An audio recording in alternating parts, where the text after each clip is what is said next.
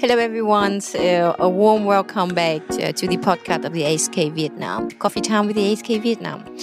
And I'm so excited to just come back and even happier that we could talk about the organic coffee during our coffee times. And more than that, the whole organic products made in Vietnam and uh, also the topic about what are the ones uh, for organic certifications, uh, how these organic products from Vietnamese could come to you, to the European and the German consumer.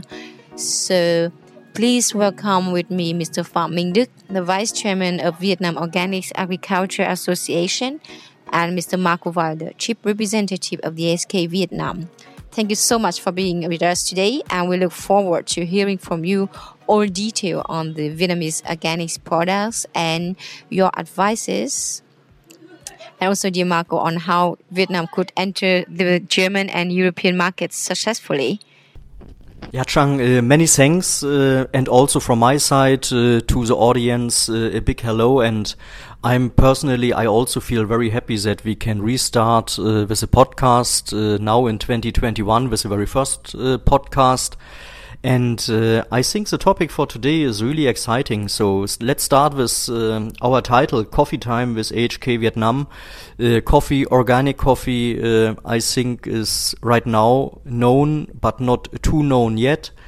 Uh, so I think is a is a very nice combination and actually is a very nice topic. And I'm also really pleased uh, to have this podcast together with Mr. Duc and uh, food is important organic food is more important and that we can have this combination also with the trade fair in nuremberg uh, with the biofach i think uh, is a very nice occasion to start the new year. So good day everyone. Uh, thank you for inviting me to be in the podcast uh, with uh, ahk vietnam. Yeah i'm very happy to be here to sharing some information of Vietnam Organic Agriculture Association. Thank you. So, uh, Mr. Duc, um, let's start with you. So, can you share uh, share with us about what are the organic products and uh, what are the um, typical organic products of Vietnam? Um, yes, uh, organic uh, is uh, become more and more popular in Europe and US now, and it's also but it's still quite new in Vietnam. Um, we just started making organic uh, certified product about 10 years ago only, and organic product uh, uh, in the simple understanding uh, is a is a product which have free of chemical, but to be called is as organic in some markets uh, that product have to be uh, certified have to follow the the organic standard and have to be certified based on the regulation of uh, uh of the country. For example uh, now EU and United States is the biggest markets. Thus the organic is uh, controlled by the regulation. In Vietnam um, as you may know, Vietnam is exporting country, which we uh, produce a lot of raw material to supply to the world. For example, we are number two in rice, number one in pepper, uh, and coffee. Coffee is number two.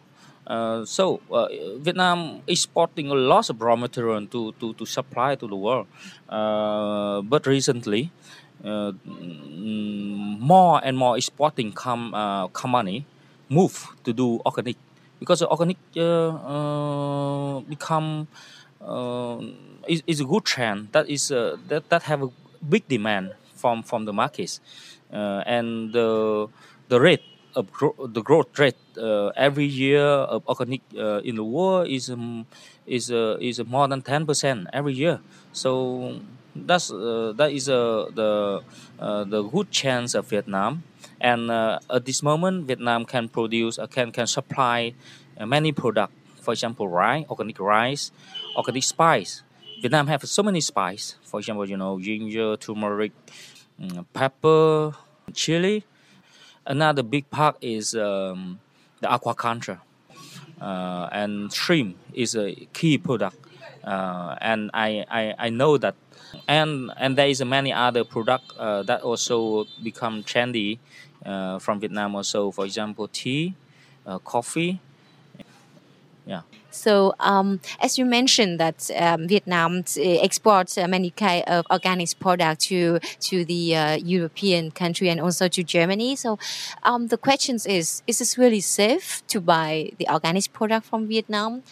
Organic product in Vietnam mm, when when they export it it's safe. But in general, most of the member in VOA is uh, is under control, mm. with not only the certification from the from the CB from certification body, but also from the supervise and consulting from the VOA. Mm. So I'm quite confident to say that uh, the organic product uh, from Vietnam is uh, safe to to sell to do market in in Europe.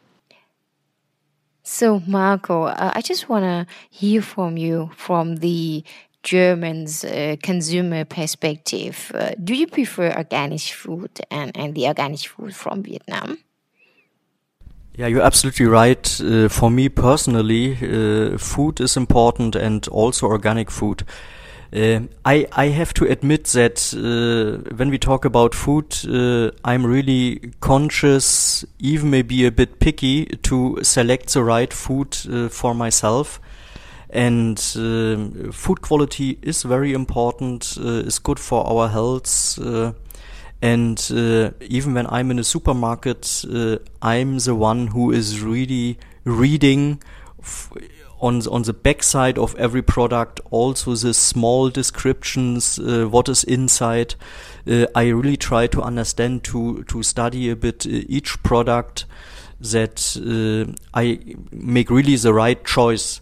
And uh, having that and then to know that this product is an organic product uh, this is even more important. And uh, here in Vietnam, actually, I can find uh, a lot of fresh food, vegetable, fruits. Uh, and then to know this is also uh, grown in a very organic way uh, for me personally, it has a big impact and is really important for me. So, um, as you mentioned about the role of VOAA in supporting the Vietnamese organic uh, farmer and producers, so uh, could you share with us more detail on that? So, how you support the companies in Vietnam in uh, entering the markets um, into the, uh, the, markets of, of Europeans, and and also how uh, you support them to build their own brand, the brand like Organic of Vietnam Vietnam or the brand made in Vietnam? Um, yes, it's a big and tough question. There is many people talking about that on how to brand uh, a Vietnamese product in Europe. From my opinion, um, to be honest, it's, it's, uh, it's not easy to, to promote mm, your, your own brand in Europe because everyone want to own the brand. Okay, producer want producer from Vietnam would love to own the brand, but also the distributor in in Europe also would love to have their own brand. And and and and and, and you may know that mm, in both Vietnam and European, every supermarket they create their own brand. So so to, I think that mm, we, we we cannot create the brand like like that way. From from my point of view, from view, uh, view uh, we would love to build the brand of Vietnam we, we want to build and to create a story of, of the, its own product yeah, I think this is also a very smart strategy uh, to enter the market and, and not branding any individual brand, uh, but uh, you know for the whole brand of Vietnam, like like as you chosen uh, organic of Vietnam. So um, regarding to the uh, market entry strategies, um, do you do uh, the, the uh, association VOAA support the companies, you know, and um, getting connect uh, with the potential partners, with the potential clients um, somehow? Uh, yes, based on making that brand. So when uh, when VOA is organizer of the uh, Vietnam company delegates to attend to to Biofach, we we want them we want the company to approach the uh, the brand owner. Uh, Biofach still the most important entry for the organic company in Vietnam. And as you may know, last two years there is some company can sign more than a million uh, dollar contract with, within one threshold. So I think biofasting the biggest and the most important entry of the organic uh, product uh, from Vietnam. This year, uh, we still have 10 company focused into three group of product. The first group is uh, spice, and we have uh, so many products, so many spice and so many herbal that is good for hair, and the taste of the spice is, is stronger and more more more tasty. Uh, that uh, people can supply ginger, turmeric, pepper, uh. So that's one have a high demand from the European uh, consumer because of, of the COVID. More and more people, yeah, concerned about their hair and they want to have some organic, uh, herbal organic product to, to boost the immune. The spice sector is uh, getting uh, quite active in, in selling uh, the product. Uh, the, the second one is a tea, tea and herbal. And the other group is a coconuts in the south there is a, a lot of mm, land, a lot of wide area which the uh, farmer uh, grow uh, coconut widely, which have no use any chemical. So that is uh, to be honest, it's uh, more easy to to to get the certification. And from the coconuts, people can produce so many type of product. Other the last but not least is rice rice also the big uh, there is a many uh, rice company in Vietnam who do conventional rice before but now they move to organic. And they and from, from Vietnam we increase many type of, of organic rice white rice purple rice jasmine rice. So it, it bring the, the the diversified product to to to meet the the, the European uh, consumer demand so, dear Marco, we just heard from Mr. Duc uh, about how potential the organic food uh, from Vietnam is, and uh, also about the information that uh, the organic food of Vietnam uh, they have already the international and European uh, certification, so that they they could export to to the EU and to Germany.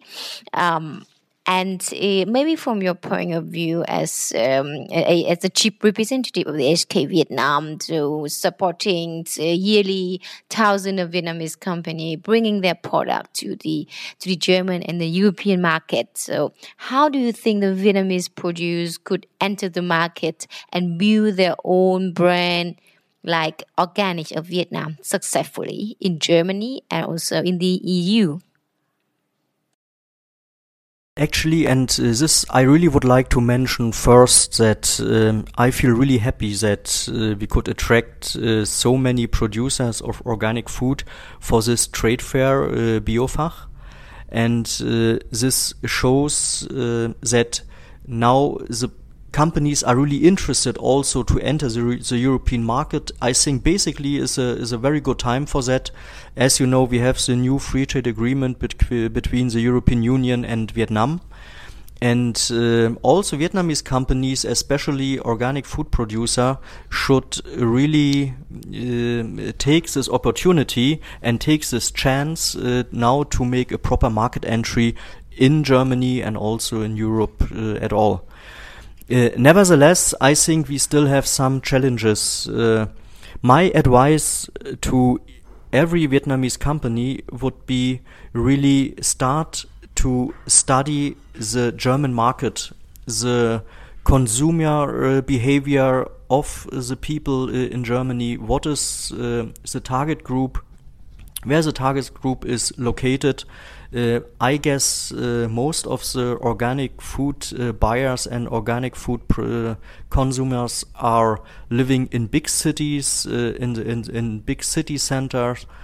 Uh, to understand their market behavior, what is important for them, and uh, uh, to to obtain their consumer confidence and what how I have to create my product from the alone from the product side and from the product uh, marketing side uh, that it's attractive for uh, German consumers. Uh, secondly, after that, I really, and I think this is obvious, uh, organic food uh, lives uh, from the reliability and uh, how I can make sure that my product meets the quality standards of uh, organic food, how I can obtain a proper certification for that, and uh, how I can really make sure that the German consumer recognize and can really find the certification and have this trust to my product. And uh, the last thing uh, is, and this should be the last step, how I can organize a uh, the, the proper distribution uh, to the German market. So where the German uh, consumers uh, for organic food are buying their products. I know that we have special supermarkets in Germany just for organic food. How I can uh, enter these uh, stores um, and uh, how everything is going on. So my advice really would be to build a really professional structure, understand the consumer, uh, make sure that uh, the quality is there and is visible and then uh, to build a proper distribution channel.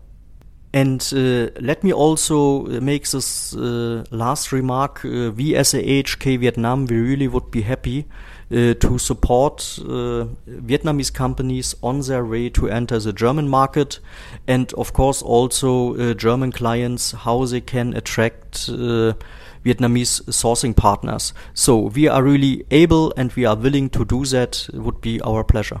Thank you, Marco, uh, for your sharings. Um, and uh, dear Mr. Duc, um, we just heard about the advantages and also the challenges that the Vietnamese company could face uh, during uh, entering the markets uh, in in Germany and also in Europe. So, uh, so what about the VOAA? You would say um, something to the German and the European businesses who want to do business in Vietnam, who want to find uh, the suitable partner in the organic sector. So, what will you say? What will you advise them? Uh, VOA really uh, welcome on the company who come to to invest in Vietnam and if you want to study about organic in Vietnam, you can come to VOAA. Uh, because of VOAA, at this moment we have a 650 member.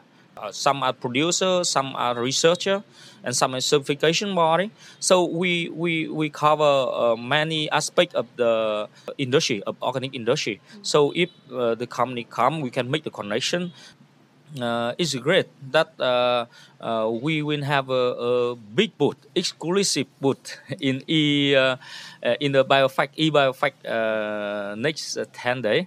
So we do hope to meeting you, any one of you, to to join us, and we will have a staff to give you the only information about the organic industry in Vietnam. So many thanks to our experts Marco and Mr. Duc for sharing interesting information on the organics of Vietnam. Uh, we do think that organic farming becomes a new trend in the agricultural system, but to develop the the whole ecosystem is now a big homework for Vietnam to solve. Vietnam needs to produce good quality and safe food, qualify for international organic certification, and meet the requirement of the German consumer as well. We look forward uh, to getting to know more on the organic products at BioFach and wish you all the best. Stay healthy and stay safe. Okay, so I'm very happy to to be first time in the postcard. And and we do hope that some information can be uh, useful for you. So thank you very much also from my side. Uh, let me wrap up again. I think uh, right now we have a big opportunity for uh, for vietnamese organic food producer for entering uh, the german and the european market. Uh, last but not least also with the backwind of the new free trade agreement uh, we are willing to support, and uh, I wish uh, big success for all the Vietnamese exhibitors uh, for the Biofach. Uh, I think this is a good start, and all the best for the sustainable market entry to Germany. So thank you to our audiences for your times and if you have any comments or suggestions for us, please drop us an email or visit us at worldwideweb.vietnam.ahk.de. Have a good day and happy Vietnamese New Year. Happy Tết!